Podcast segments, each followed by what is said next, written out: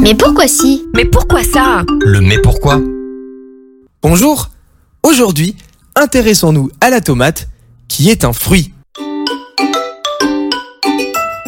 La tomate est un légume que l'on consomme très souvent, mais en réalité, on se trompe sur son compte.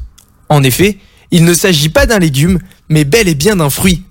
Bien entendu, il y a peu de rapport entre cet aliment rouge qui accompagne la salade, la pizza ou encore le fromage, et les pommes, les pêches et les framboises qui composent nos desserts.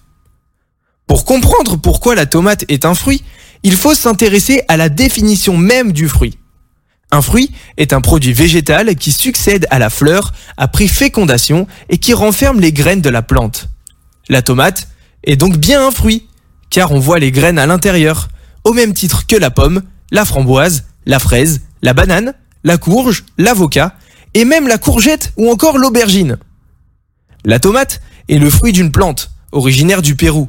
Cependant, elle est utilisée en cuisine comme un légume. D'ailleurs, le terme légume n'est utilisé qu'en cuisine pour distinguer les végétaux que l'on mange salés des végétaux que l'on mange sucrés. D'autres plantes, appelées légumes en cuisine, sont en réalité des produits végétaux très variés. La pomme de terre, les champignons, les brocolis sont tous des légumes.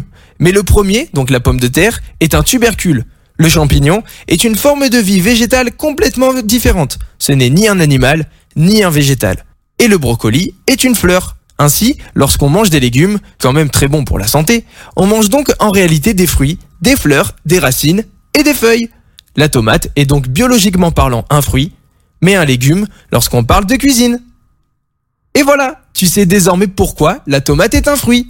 À bientôt pour une prochaine question. Ce podcast vous a été proposé par Radio Pitchoun, compté par Valentin Olivier. Merci pour votre écoute et surtout, restez curieux.